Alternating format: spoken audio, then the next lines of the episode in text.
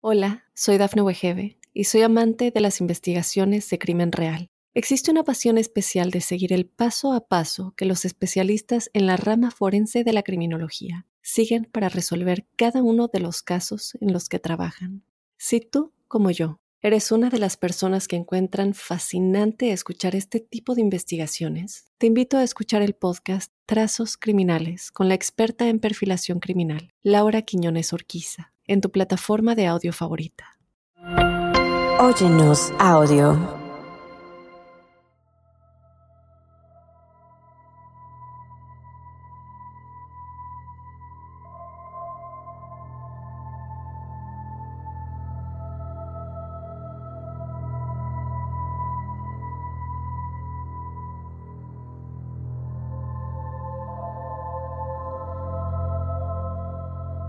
Hola crípticos, bienvenidos a otro episodio de Testimoniales Crípticos lleno de todas las historias paranormales y sobrenaturales que ustedes nos hacen llegar. Como siempre, muy agradecida de que nos confíen todas sus historias y todas sus experiencias. Te recuerdo que si tú no lo has hecho, nos mandes tu historia a códicecríptico.gmail.com para que estemos compartiendo tu historia con toda la familia críptica nos lo puedes mandar de manera escrita o también lo puedes hacer por medio de tu propia voz. Si tú lo quieres contar, nos puedes mandar un audio de igual manera a esta dirección de correo electrónico. Y bueno, sin más, vamos ya a comenzar con las historias que tenemos esta semana. Hola Dafne, espero te encuentres muy bien, te saludo con mucho gusto y me emociona poder escribirte ahora después de tanto tiempo, ya que he seguido tu trabajo desde el otro podcast y estuve esperando con ansias que volvieras, gracias. Mi nombre es Rubí y te escribo desde Morelia, Michoacán y no tengo problema con que lo menciones. Bien, trataré de ser breve.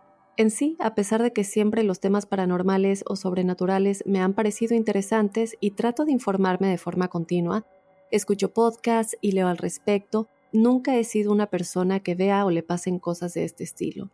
Jamás he tenido experiencias raras o tal vez muy memorables para comentar. Sin embargo, hay algo que viví a los 11 años, ahora tengo 26, de lo que estoy segura que me pasó muy claramente. Y en ese tiempo yo aún vivía en un pueblo de Michoacán llamado Cualcomán, algo lejos de la capital de donde vivo ahora. Mis papás y mi hermana aún siguen ahí. Tengo dos hermanos y cuando yo era niña, a la edad que te menciono, mi hermana tenía casi el año de edad, por lo que aún era una bebé. Recuerdo que una noche aproximadamente a las 8 pm mis papás tenían que ir a comprar algo a una tiendita que estaba cerca. Como estaba tan cerca y mi hermana estaba dormida en su sillita de bebé que estaba en la sala, ellos decidieron que podían dejarme con ella e ir y venir rápido. En fin, salieron y yo me quedé viendo la televisión junto a mi hermana. Después del área de la sala se encuentra el comedor, y en la parte donde está el comedor hay una ventana muy grande. Esa ventana da hacia el jardín trasero de la casa, y tiene una visión bastante buena de todo lo que hay ahí. En ese momento había algunos juguetes, ya que dejábamos que mi hermana jugara ahí durante las tardes. Mientras yo estaba concentrada viendo la televisión, comencé a escuchar como si una pelota botara. Entonces, traté de poner más atención y de reojo hacia la ventana, vi como si una pelota estuviera rebotando en la pared. Sentí miedo, pero por alguna razón decidí pararme e ir a ver si podía ser el viento o qué era lo que estaba pasando. Mientras caminaba para acercarme, noté también como si una muñeca y otros juguetes se estuvieran moviendo solos en el pasto.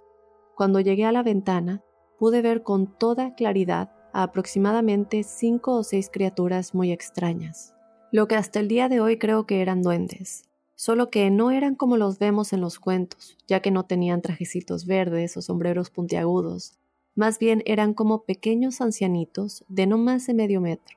Sus ropas se veían en tonos cafés y algo andrajosos. Recuerdo que en cuanto los vi, me vieron a mí y salieron corriendo.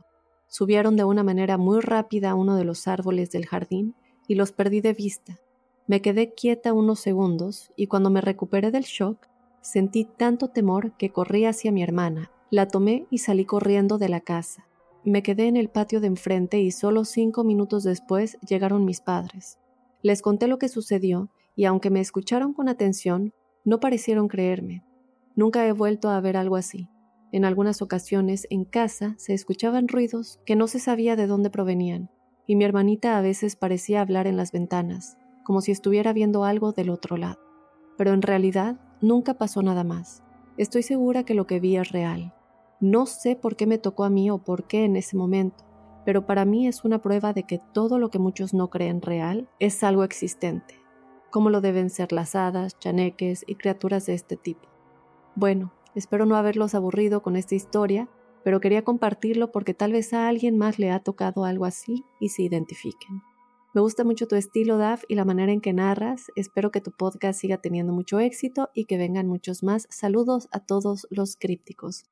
Muchísimas gracias a ti, Ruby. Te mando toda la buena vibra que tú le deseas a los demás, incluido este podcast. Y bueno, qué interesante. Quiero que ustedes crípticos también nos dejen saber a Rubí y a mí si ustedes han tenido más experiencias con los duendes. Casi no nos llegan de duendes, nos han llegado algunas eh, ahora y también anteriormente cuando estábamos en, en ese otro programa. Pero pues siempre hay varias historias que nos hacen creer que sí existen como la tuya, Rubí. De hecho, eh, me acuerdo que hace un tiempo leí un, a lo mejor ya se los platiqué, posiblemente ya se los he contado, pero leí un artículo en alguna ocasión de la BBC de algo que sucedió en Islandia. Resulta que estaban realizando una, una construcción para una nueva carretera en Islandia y esta construcción tuvo que detenerse porque supuestamente había un problema con la ruta y después se dieron cuenta que, eh, bueno, los trabajadores dijeron que es porque había duendes en el lugar y que esa es la razón por la que habían detenido esta, eh, esta construcción de esa nueva carretera en Islandia. Y me acuerdo perfectamente porque el que estaba a cargo de, la construcción, él había dado una entrevista a la BBC diciendo que él no creía nada de eso, que lo quería dejar en claro y que él mismo estaba tratando de lidiar con, con la situación que que estaba sucediendo con todos sus trabajadores que supuestamente habían presenciado todo esto, ¿no? Que habían visto a los duendes en este lugar, que de acuerdo a lo que ellos declararon en ese momento es que había duendes viviendo en una de las rocas que estaba en la ruta de, esa carretera que estaban construyendo y que ellos tenían que respetarles. Entonces me hace recordar esta historia en específico. Y bueno, siempre habrá creencias de todo tipo, pero Rubí, tú lo viste con tus propios ojos. Como dices, tus papás no te creyeron, Después de eso creo que con toda honestidad nos dices, nunca me ha pasado nada más. Entonces, eh, no sé, yo siempre lo voy a decir, yo creo que son seres, si existen, completamente inofensivos, que más bien ellos nos tienen miedo a nosotros y por eso eh, no se dejan ver muy seguido. Entonces, Rubí, de nueva cuenta te, eh, te agradezco y como dices, a lo mejor más crípticos tienen historias parecidas y que se puedan identificar con la tuya. Vámonos con otro testimonial Hola Dafne, gracias por abrir de nuevo un espacio en el que podemos contar nuestras experiencias. Me gustaría quedar anónimo. Te cuento que cuando tenía alrededor de 14 años, me quedaba despierto demasiado tarde en la computadora. Eran alrededor de las 2 de la mañana y todos los demás estaban dormidos. Me dio sed y fui a tomar agua. No encendí ninguna luz ya que había una lámpara de noche en el pasillo y había suficiente luz para ver mi camino. Cuando iba caminando de regreso a mi pieza, me dio una extraña sensación de que alguien me estaba mirando y me di la vuelta. De pronto vi una niebla detrás mío y de verdad sentí que había alguien conmigo.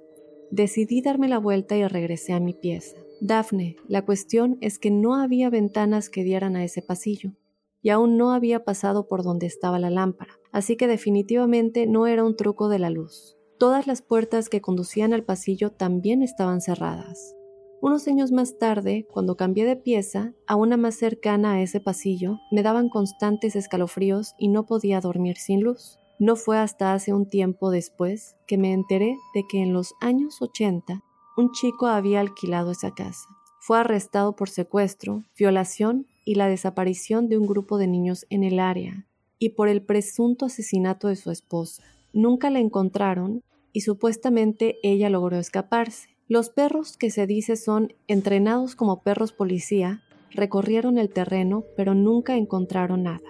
Sin embargo, los policías no deben haber hecho un buen trabajo, porque cuando nos mudamos, mi madre dice que encontró un par de ropa interior de niños en el tanque del inodoro, pero nunca pensó más al respecto hasta que sucedió todo esto. El cuerpo de la esposa desaparecida nunca fue encontrado y él murió en prisión. Sin embargo, creo que ella todavía está ahí. Gracias, Dafne. Te mando un saludo y a todos los crípticos. Gracias, eh, Anónimo.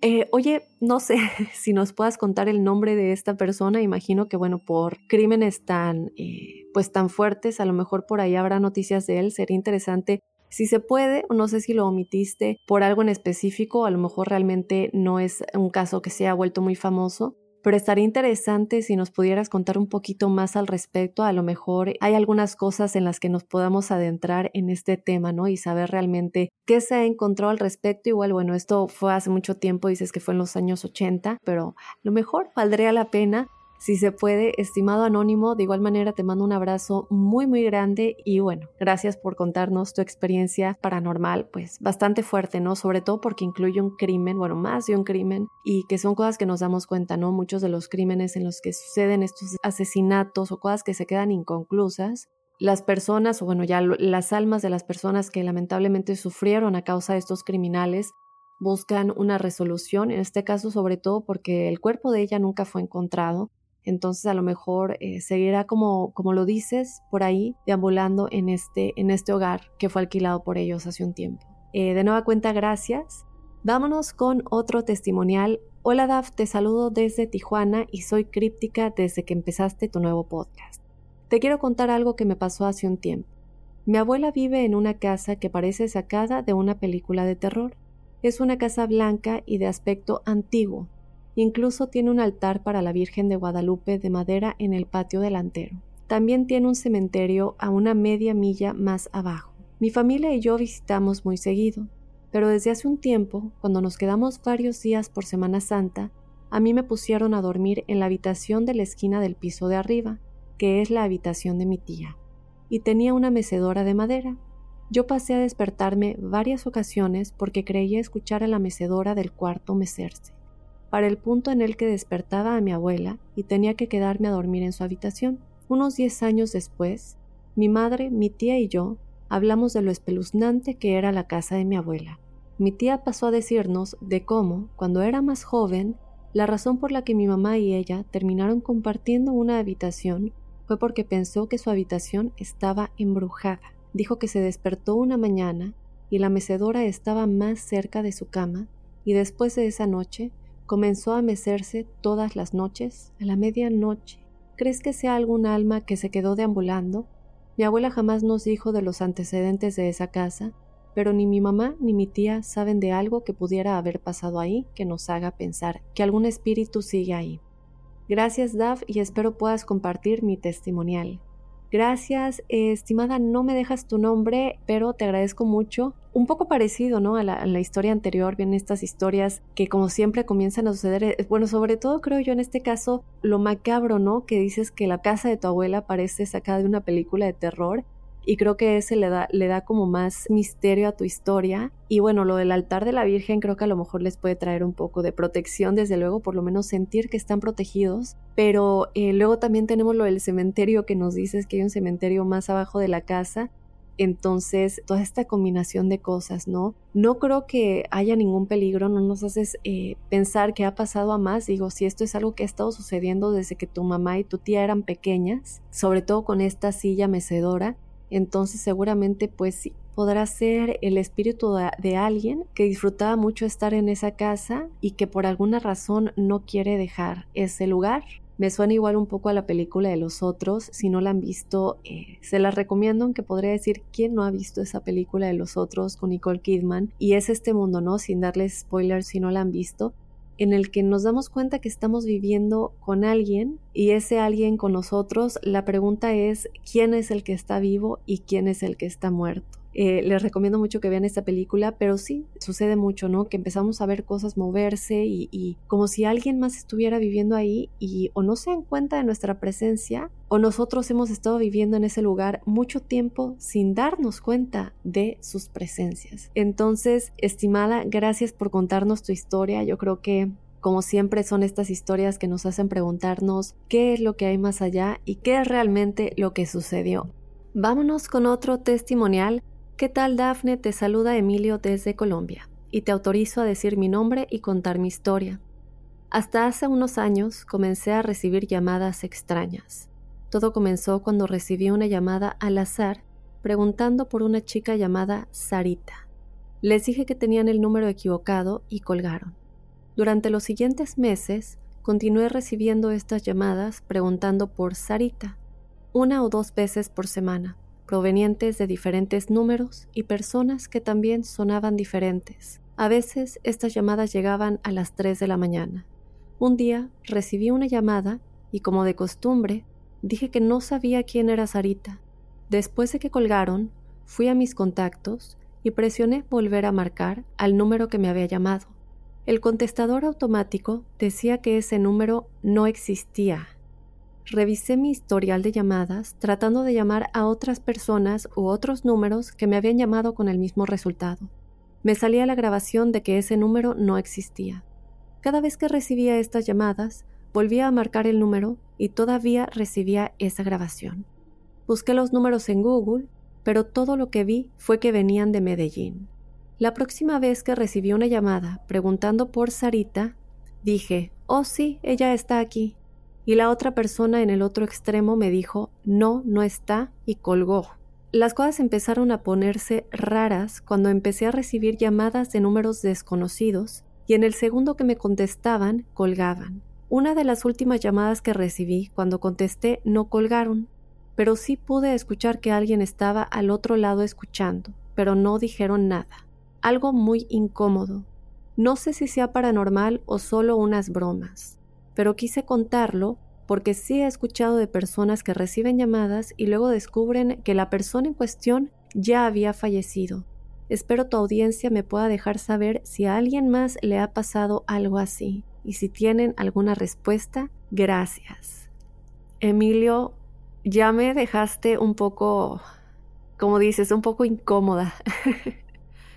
Es que aunque sea una broma, aunque hayan sido bromas, es como algo incómodo, ¿no? Que sean diferentes números, como dices, la hora a la que te llegaban estas llamadas. Y yo creo que sobre todo el hecho de que tú hayas vuelto a marcar estos números y te dijeran que esos números no existían. Mi pregunta es, si no existían, ¿cómo es que decía que era de Medellín en Google? Me imagino que por el, el, código, bueno, no sé, en, en, México y también aquí en Estados Unidos, dependiendo de la ciudad, eh, hay un código, ¿no? Que es con el que empieza el... Dependiendo del estado, perdón, hay un código que es con el que empieza el, el número de cada estado respectivamente. A mí nunca, digo, siempre que te llamo un, un, número desconocido, en mi caso, normalmente son estas llamadas de spam, te quieren vender un producto e incluso estafas. Pero en este caso no parece ser así pero qué incómodo que tengan tu número. Digo, lo único que se me ocurre es que si ya sabemos de dónde vienen estas llamadas, a lo mejor busca el nombre de Sarita, eh, algún tipo tal vez de accidente o que alguien que se llame Sarita le hubiera pasado algo o que alguien llamado Sarita hubiera fallecido de maneras extrañas. No sé, es lo único que puedo pensar para poder como conectar esto tan extraño, ¿no? Del lugar del que estás recibiendo las llamadas y el nombre. No sé qué más pensar de cualquier manera, bueno, esperemos que los crípticos nos dejen saber qué opinan de esto y también si alguien más eh, le ha pasado algo similar, ¿no? Que por favor nos lo dejen saber.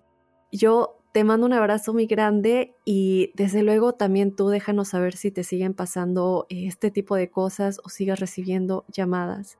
Incluso si nos puedes pasar los números específicamente, ¿por qué no? A lo mejor todos nosotros podemos hacer una investigación más grande y llamar nosotros a estos números, a lo mejor tenemos un resultado diferente. Gracias de nueva cuenta, Emilio, te mando un abrazo muy grande yo les agradezco a todos los que nos han enviado sus historias. Yo te invito a que si no lo has hecho, mándanos tu historia paranormal o sobrenatural a códicecríptico.gmail.com para que seas parte de toda esta comunidad críptica que sigue compartiendo sus historias. También te invito a que nos mandes un audio si lo quieres contar de tu propia voz. De esta manera me despido, yo te invito a que si no has escuchado el episodio de este lunes, la base alienígena secreta de Dulce, Nuevo México, vayas a escucharlo porque hay cosas muy muy misteriosas y también muy parecidas al área 51. Yo te espero el próximo lunes con otro códice críptico.